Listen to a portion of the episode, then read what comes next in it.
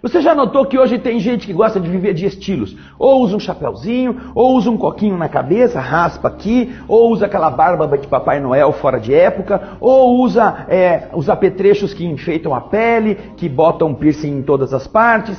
É interessante que cada um resolva ter um estilo. Mas eu gostaria de perguntar: você sabe quem você é?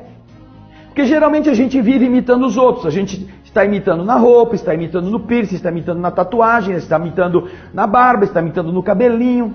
Ah, é cabelo de samurai, eu acho bonito. Tá ótimo, mas você tem os valores que um samurai tem? Samurai tem? Você tem a conduta honesta, a conduta correta, a conduta corajosa, a conduta audaz, a conduta sincera, franca. Você é assim?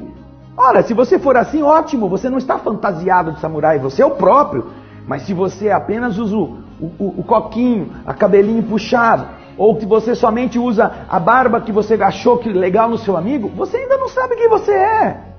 Você apenas está se fantasiando como se fosse um manequim de loja, só para mostrar para os outros que você é diferente, mas você muitas vezes é um analfabeto. Você não sabe conjugar o verbo reaver. Você não sabe o que é cáfila. Você não sabe. Você não sabe.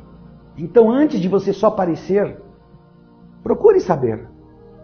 Procure melhorar-se.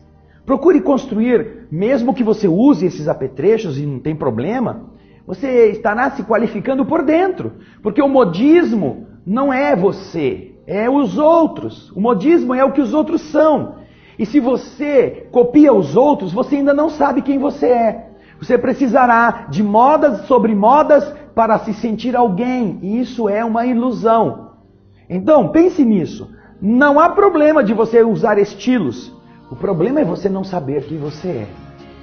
Viver da opinião dos outros, não ter um aspecto crítico para analisar a realidade, depender do que você assiste na televisão para ter alguma opinião, isso tudo é modismo. Fique atento para você não parecer apenas um manequim que anda. Pense nisso. Essa é a mensagem de hoje. Muita paz.